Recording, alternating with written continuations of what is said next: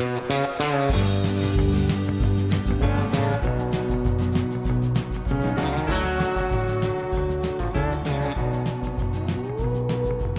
hard, hard down life.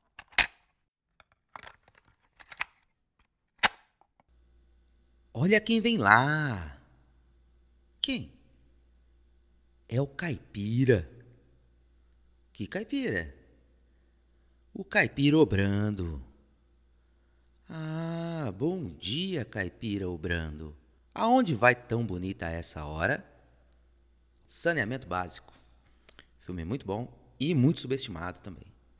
Bem-vindos, bem-vindos a mais um episódio do Caipira Obrando, episódio 12. E só de pensar no 12 eu então quase desisto. São 12 meses do ano, 12 apóstolos de Cristo. 12 horas tem o dia, já dito, já visto. Uhul. Raul Seixas, escutem Raul, pessoal, escutem Raul. Uma música para cada ocasião da sua vida, chutando baixo. Estamos aí de volta e, e antes de começar a falar de coisa boa, eu preciso agradecer a maravilhosa, a estupenda recepção que teve o retorno do nosso programa aí para a segunda temporada. Muita gente mandando recadinho, mandando oi, gente perguntando a marca do microfone, teve muito também. E eu recebi, inclusive, uma notificação que parece que teve uma pessoa na Sérvia ouvindo o programa passado. Olha só, eu fiquei perplexo. Então, diretamente para você, meu querido ouvinte sérvio, eu gostaria de dizer: Platite mi copila. É um cumprimento especial para esse ouvinte que está tão longe. Platite mi copile. Paga eu, safado, em sérvio. Se tiver errado, aí tem que reclamar no Google, né? O negócio é com ele. Google Tradutor é uma diversão, né? Eu lembro na República que eu morava, lá no longínquo ano de 2007, quando o Google Tradutor era novidade ainda, a gente ficava o dia inteiro descobrindo todas as formas diferentes de se dizer a frase eu sou gordo. Eram tempos mais simples, né? Aliás, em servo é Yassandebela. Então é isso aí. Aos ex-moradores da diletíssima República Finganfor, que eventualmente estiverem me ouvindo, queria dizer que eu sinto saudades e Yassandebela.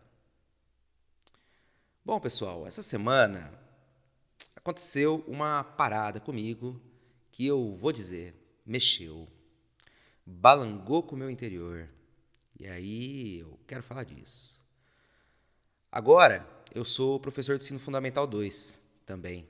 É uma das várias novidades aí que esse ano me trouxe. E a real é que eu tô curtindo pra caralho, bem mais do que eu imaginava, muito mais. Aí numa das aulas do sexto ano, quem mexe com isso sabe, né? Aula no sexto ano, você nunca faz a menor ideia do que vai rolar. Nunca. Teve um dia que eu cheguei e falei bom dia, aí o moleque gritou: Professor, eu nunca mais vou comer nugget, tem furigo de galinha moído, professor, credo, kkk. E aí o outro já falou, mas eu vou comer mesmo porque é mal gostoso, não tô nem aí. E a aula inteira foi falando de furico de frango e nugget.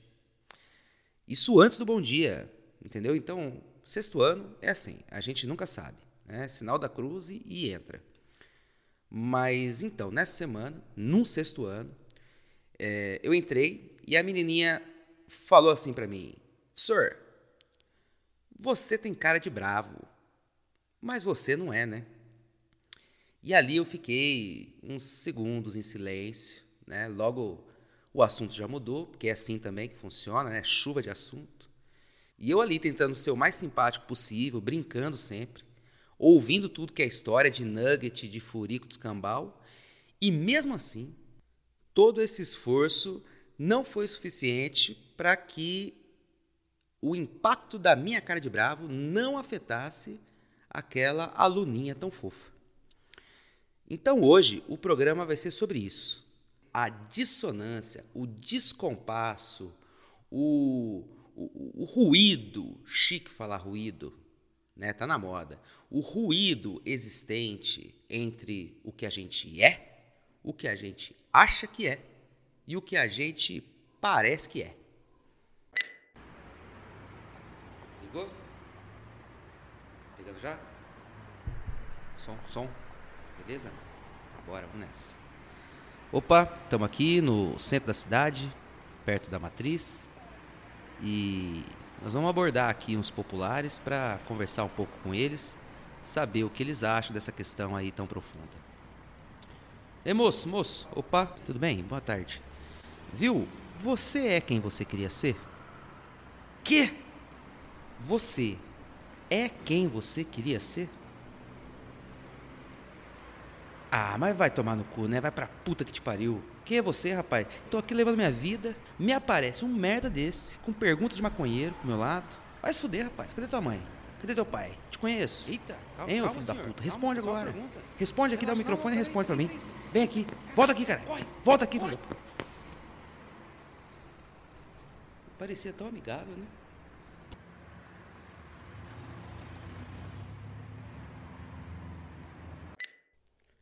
Uma definição de identidade que eu curto é a seguinte, presta bem atenção. Nós somos o meio do caminho entre o que nós somos de fato e o que nós achamos que as outras pessoas acham que nós somos. Sacou? Vou tentar explicar de outro jeito, presta atenção. A consciência que nós temos de nós mesmos depende do que nós fazemos para ser isso que somos e, ao mesmo tempo, da ideia que temos que isso gera na ideia dos outros a nosso respeito. Ficou mais claro? Não, peraí. Nós somos o resultado de um duplo exercício de imaginação. Aquilo que imaginamos que somos para nós mesmos e aquilo que imaginamos que nós mesmos, sendo, somos para os outros diante de nós, enquanto são eles mesmos, tanto para eles quanto para nós, que eles imaginam. Sacou?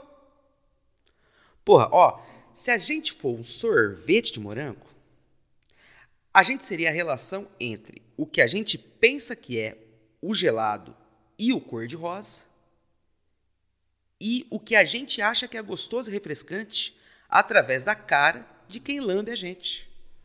Entendeu? Agora ficou claro. Agora eu tenho certeza. Quer dizer, certeza? Certeza? Será que eu tenho certeza? Não tenho certeza. Com sorvete o negócio anda, mas eu espero ter me feito compreender. Mas eu não tenho como ter certeza. Esse é o fato, certo? Agora, o fato de eu não saber, não saber com certeza, não me impede de agir inconscientemente um pouco como se soubesse, a partir da imaginação de alguém que me escuta de fora da minha cabeça. Entendeu? Mais um exemplo aí. Sacou? Em resumo, em resumo, a gente é o que a gente é só para nós e o que a gente acha que é para o outro, que muda o que a gente é só para nós e por aí vai. Pô, ficou mais fácil essa. Aí vai aparecer alguém dizendo: "Ah, mas eu não ligo para que os outros pensam de mim". Sabe aqueles? Pois então, na moral, meu jovem, isso é impossível. Impossível. Você pode, e eu acho até que deve, não ligar para os outros a ponto de deixar de fazer o que quer fazer. Mas não ligar a ponto de não ser um pouco definido por esse outro, pelo olhar do outro, pelo sorriso do outro, pelas palavras do outro, pelos likes em redes sociais do outro. Isso não dá, meu. Não dá. Viver em sociedade implica isso, entende? Os significados criados pela racionalidade, pela consciência, pela própria condição humana, no caso, são significados compartilhados, são necessariamente coletivos, entendeu? Então, o outro e você só são com um S maiúsculo de C bem grandão quando são assim, juntos, sacou? Com J de juntos. E aí que tá a merda, porque o inferno são os outros, já diria o Sartre. Entende? O outro é nosso inferno e também o nosso paraíso. O outro é a nossa consciência e também a nossa irracionalidade. Então a pessoa que diz eu não me importo com o que os outros pensam de mim, ela está, na verdade, dizendo: ó, eu quero que você me veja como alguém que não se importa, ok? Porque eu me importo com a forma que você me vê, tá bom? Você acredita em mim? Eu não ligo, ó, de verdade, eu não ligo mesmo, tá? Eu não tô nem aí, juro pra você.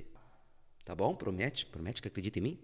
Tô nem aí, tô nem aí de verdade. Juro pra você, te juro.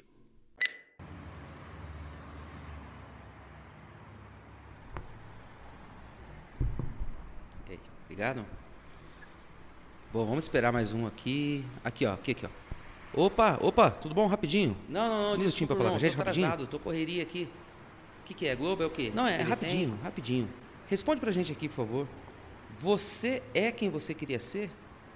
Pô, tô, tô correndo atrás, né, meu irmão? Correndo atrás. Ainda não sou, não, mas tô correndo. Tô correndo. Inclusive, deixa eu correr. Aqui, tô atrasado já. Você acha que tá longe ainda? Longe do que, irmão? Longe de ser quem você quer ser. Sei lá, amigão. Tô correndo aí. Pô, uma hora eu chego, né? Uma hora eu chego. Valeu, abraço.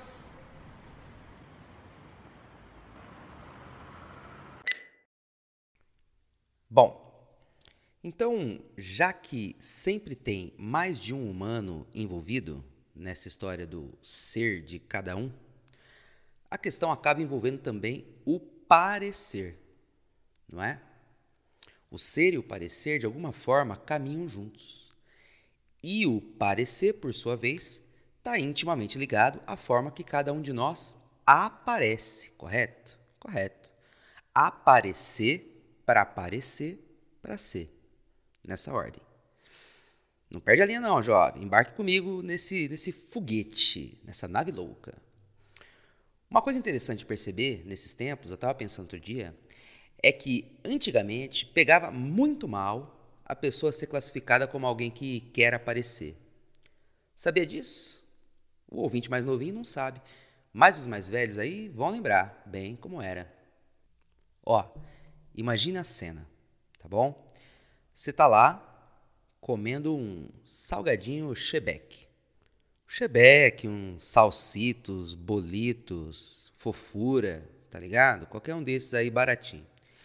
Daí aparecia um vizinho, ou um moleque da rua de baixo, sei lá, com cheetos na mão, que é bem mais caro, né? Aí você olhava o salgadinho e olhava pro cara. Aí o cara olhava pro seu olho, olhando para ele, e depois pro seu salgadinho. Daí ele abria um sorrisinho e colocava uns cheetos na boca, bem devagar. Daí o que? Imediatamente você dizia: Ó lá, tá querendo se aparecer. Né? Você falava até se aparecer. Eu acho se aparecer lindo. Né? É um erro do ponto de vista da gramática, mas é um puta de um acerto do ponto de vista da poesia. Né? Se aparecer. Porque tem tanto o sentido do se fazer aparecer, quanto o de aparecer para si próprio. Manja? Pensa bem. Então, eu acho lindo, mas a despeito de achar a expressão linda, ser alguém que queria se aparecer era terrível. Nossa, ninguém gostava de gente assim. Ninguém. Daí que hoje mudou, né? Mudou demais. Hoje, não só é super ok você querer aparecer, como a própria estrutura das redes, as redes, estimula isso, com um conjunto fenomenal de ferramentas aí que eu nem tô ligado à maioria. Né? Daí a pessoa vai lá, se registra, se edita, se corta, se dá uma disfarçada e se aparece, certo? Se aparece pro mundo todo, entendeu? Pro mundo inteiro. É muito doido, galera. Eu acho muito doido. Porque realmente pegava muito mal, sabe? Comer cheetos em público, aparecer de chuteira quando a galera jogava descalça. Porra, é terrível, terrível. Ninguém queria aparecer de chuteira com todo mundo jogando descalço, né? Eu lembro de uma vez, olha só que fita. Eu tive que correr de briga na quermesse, lá do Lar do Idoso, porque eu tava com um amigo meu que tava usando um boné do Chicago Bulls. Sério mesmo. Corremos dos moleques lá do Santa Terezinha. E o pior é que depois que a gente escapou, eu fiquei puto com ele. Não com os caras, com ele. Eu falei, porra, vai usar o boné do Bulls também, caralho? Ficar querendo desaparecer aí, porra. Então hoje é diferente, né? Hoje a pessoa pede biscoito e tudo bem. Ela vai lá, posta, pede, né, dá biscoito. E legal, ok, tranquilo. É uma loucura, cara, uma loucura. Veja bem, eu não estou aqui também defendendo o passado e nem julgando a galera de hoje. Né? Quem sou eu para fazer isso? Cada geração com as suas questões aí. Né? E eu acho até que, do ponto de vista da minha linha aqui de raciocínio, hoje está melhor, né? porque a união entre o ser e o parecer ficou mais propícia a acontecer sem aquela culpa toda. Né? Claro que pende mais para o parecer do que para o ser, mas ainda assim, culpa diminuiu. E isso é sempre bom. Agora, claro que tem como ser ruim também, né? Que é quando a gente tenta parecer para mudar conscientemente o que a gente é para o outro. Entendeu? Quando a gente pensa o que a gente quer parecer para o outro e se esforça para parecê-lo. Estão entendendo? Não reafirmar, mas mudar a visão que o outro tem da gente. Agindo como se não fosse a gente. É isso que eu estou falando. O jeito mais fácil de tentar fazer isso, e também o mais comum, é simplesmente dizendo. Né? Com certeza você conhece pessoas que dizem muito a frase: Ah, eu sou muito assim. Ah, eu sou muito daquele jeito. Eu sou assim mesmo. Sabe, galera que está sempre se definindo para os outros, tá ligado? Eu não tenho problema nenhum com quem é assim, tá bom? Cada um, cada um também, julgamento zero, foda-se. Mas, se você é assim, talvez você aproveite o toque que eu vou te dar. Quando você diz, eu sou tal coisa, eu sou de tal jeito, eu sou assim mesmo, quem escuta não conclui, ah, então você é assim. Ponto. Não. E não conclui por dois motivos. Primeiro, porque, obviamente, ele vai concluir: você é uma pessoa que quer parecer ser assim e quer que eu saiba disso. Certo? E segundo, porque simplesmente essa pessoa já tem um juízo sobre você. Ainda que ela não tenha formalizado esse juízo, sabe? Ainda que ela não te conheça direito, só tenha imaginado ali o rolê, ela tem já uma versão do que é você, contra a qual ela vai analisar essa sua autodefinição. Entende? É, como diz ditado, atos valem mais que mil palavras certo? Beijo na Maria Braga. Então você mostra o que você é para os outros, não diz o que você é para os outros, sacou? Aí o legal é quando duas pessoas dessas se encontram. Você já deve ter visto isso. Uma vai lá e diz, eu sou assim. Aí a outra diz, já eu sou assim. E a outra, não, mas eu sou mais assim. E aí fica ali os dois uma hora falando cada um de si, crentes que estão conversando. Mas não. Mas como eu vinha dizendo, esse é só o jeito mais fácil e direto de fazer isso, né? de parecer ser uma coisa que você não é. Mas tem outro jeito também. E nesse eu sou craque. Nesse eu sou bom. Que é você tentar parecer uma coisa com a qual você quer parecer, fazendo coisas que correspondem a isso que você quer parecer. Né? Eu disse que eu sou bom nisso, pode parecer que eu acho isso legal. Mas não, não é. Eu sou, eu sou craque no sentido que eu já me fudi muito com essa merda. Porque qual que é o problema aí? Primeiro assim, quando você consegue ali, aí beleza. Né? Aí significa que você pareceu tanto que acabou sendo de fato. Para os outros e para você. É, aí é maravilha, melhor dos mundos. Isso é mudar, amadurecer, repensar a vida, é, experimentar novas versões da sua experiência humana, ótimo. Estamos né? aqui para isso mesmo, no fundo, certo? O problema é que 90% das vezes você não consegue isso.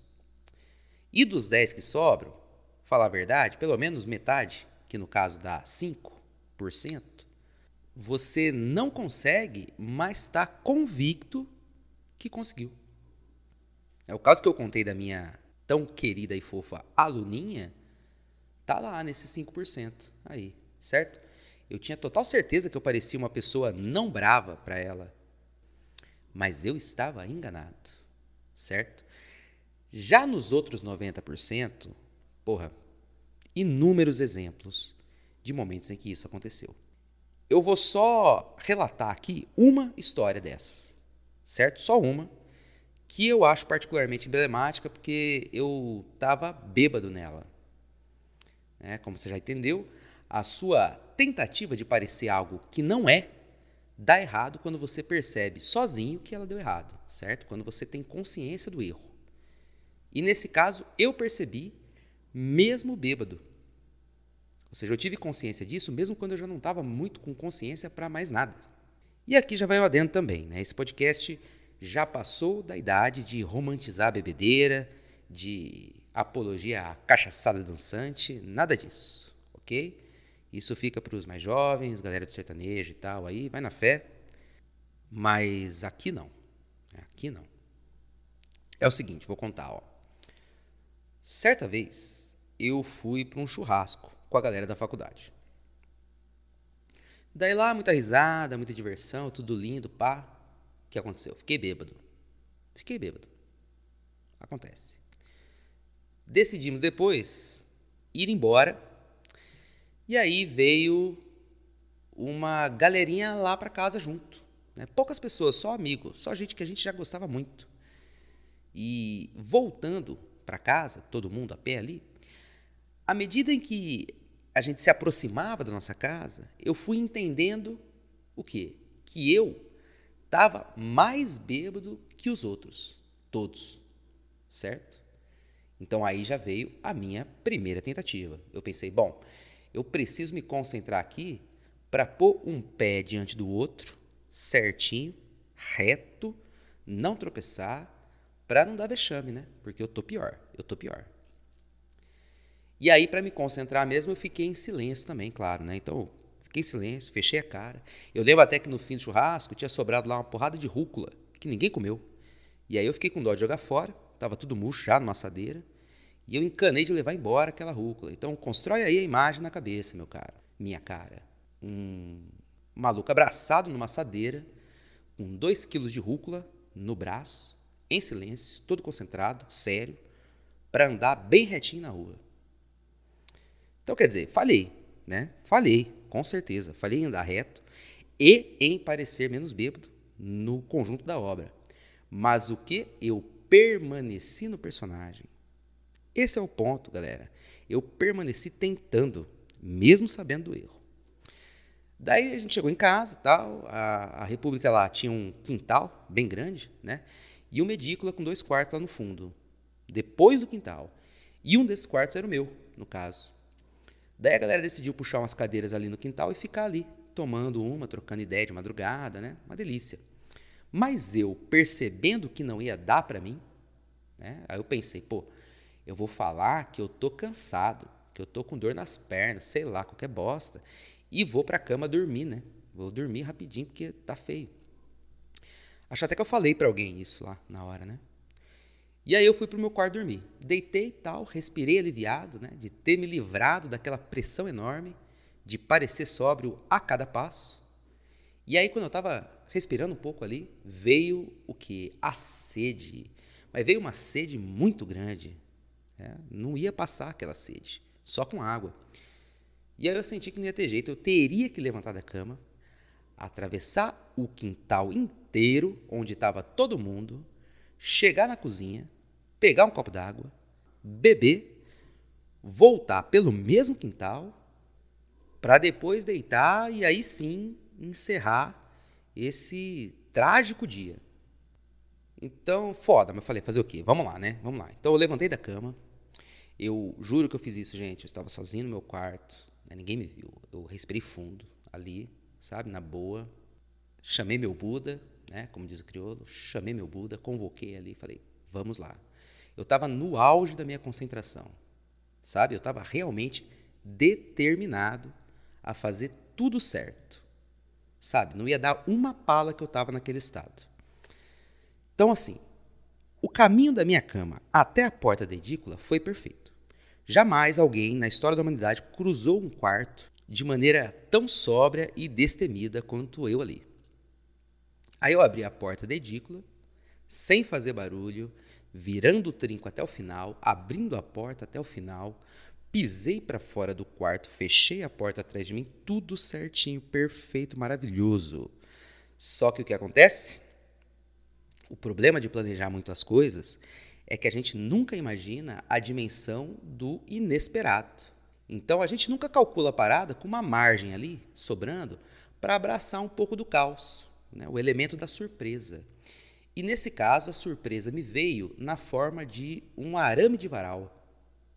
Né? Quando eu ergui a cabeça e mirei o horizonte, procurando o meu destino, que era a cozinha, apareceu um arame do nosso varal estendido bem em frente à minha cara, na altura dos meus olhos. Né? E eu não tive tempo de pensar, eu já estava determinado, eu já estava a caminho, a caminho do meu destino. Então, eu, que, que eu fiz? Abaixei a cabeça para desviar do arame. E foi aí que, meus caros, o meu personagem ruiu. Porque a velocidade que eu desviei do arame me fez percorrer uns 5 metros de quintal no famoso tombo catando cavaco. Sabe aquele? Fui catando cavaco, o quintal inteiro, até ser parado por um arbusto que tinha lá na frente, longe pra caralho. Aí você pensa o quê? Acabou? Não acabou. Não acabou. Porque essa história não é sobre o que estava acontecendo fora da minha cabeça, mas sobre o que estava acontecendo dentro da minha cabeça, certo?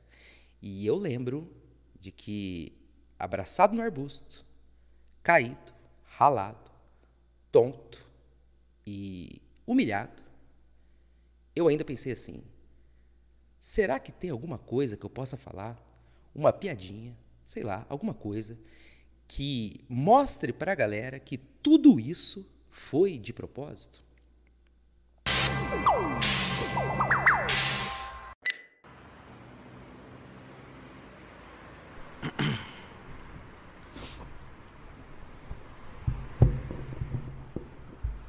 E amigo, amigo, pode responder uma pergunta rapidinho?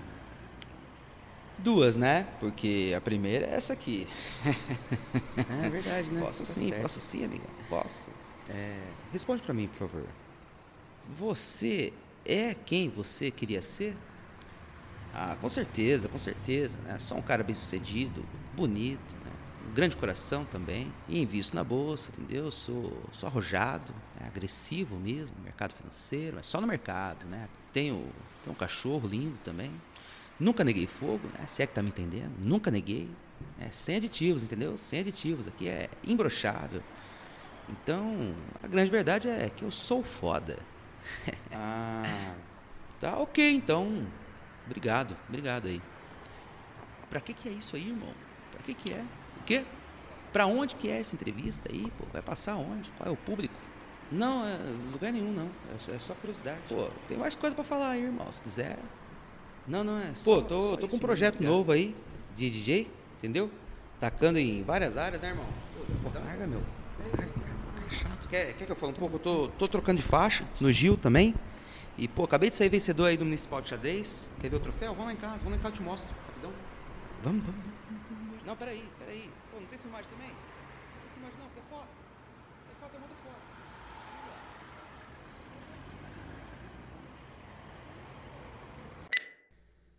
Bom, então, meu querido ouvinte, minha querida ouvinte, depois aí de pensar muito a respeito desse problema, dessa relação tão tóxica entre o ser, o parecer e o aparecer, eu chego à conclusão que é o seguinte: beba menos. Desculpa aí para quem estava esperando uma conclusão melhor tá bom? Desculpe se eu dei a entender que chegaria a algum lugar com essa exposição. Juro que não foi a minha intenção dar essa impressão, mas como vimos, a intenção não corresponde sempre à ação e quase nunca corresponde à impressão, no caso. Né? A impressão é algo que está absolutamente fora do nosso controle, e isso é bebendo ou não bebendo. Eu, nesse assunto, eu me sinto um pouco no dilema do gordinho na festa de aniversário do vizinho. É um dilema filosófico legítimo, com todos os Fs, que um dia vai ser famoso. Eu falo disso também sem qualquer demérito, tá? Com tranquilidade e lugar de fala, ok? Respeita a minha história. O gordinho na festa do vizinho é o ser humano mais vigiado do recinto, correto? Porque todo mundo sente que se piscar, se marcar ali um segundo de bobeira, ele vai lá e pega um brigadeiro na mesa antes da hora. Isso é verdade? Necessariamente? Não. Mas não importa, porque a presença dele ali já mudou o comportamento de todos. O gordinho, por sua vez, sabe que está sendo vigiado. E isso também já é suficiente para mudar as suas próprias atitudes. Não importando, no caso, se ele é ou não objetivamente um ladrão de doce. Sacou? Então, desse modo, se estabelece ali, galera, um acordo não declarado de expectativas e, e, e contra-expectativas simbólicas, sabe? Um jogo de negociações tácitas, sutis, onde, onde o gordinho tentará parecer não gostar de brigadeiro e os adultos tentarão parecer não se importar com as vontades do gordinho, mas eles todos ali estão ligados uns nos outros, estão ligados no que está acontecendo. Todo mundo ali está ligado no que está rolando, nessa sintonia fina das interações sociais, sabe? Pois bem, tira o gordinho e põe você, tira os adultos e põe todos os outros seres humanos, e tira o brigadeiro e põe qualquer coisa que você queira ser ou fazer. Né? Então a verdadeira questão que se impõe, né, e a única que importa, na verdade, nessa história toda inteirinha, é quantos brigadeiros será que me restam? Será que me restam muitos brigadeiros? Hein? Para eu ficar nessa patifaria toda? E é isso aí, rapaziada. Chegamos ao fim de mais um episódio do Caipirobrando. E aí, gostaram? Eu espero que sim, né? Eu espero, mas vai saber, né? Como é que eu posso saber? Eu não tenho como saber. E a partir daqui você pode voltar no começo do episódio, ouvir de novo e entrar num looping infinito, talvez. Obrigado a todo mundo que ouviu. Né? Esse ficou grande, hein? Esse aqui ficou. Fiquei até com vergonha dele. Fiquem em paz, tá bom? Paz aí nos lares. Se cuidem, cuidem aí das pessoas dos lares. E não dê o brigadeiro ao gordinho. Ensine-o a roubar. Beleza? Um abraço. Até a próxima. Tchau, tchau. Life's a race, and I'm in it to win it. And I walk as damn hard as I please. How do I walk, boys?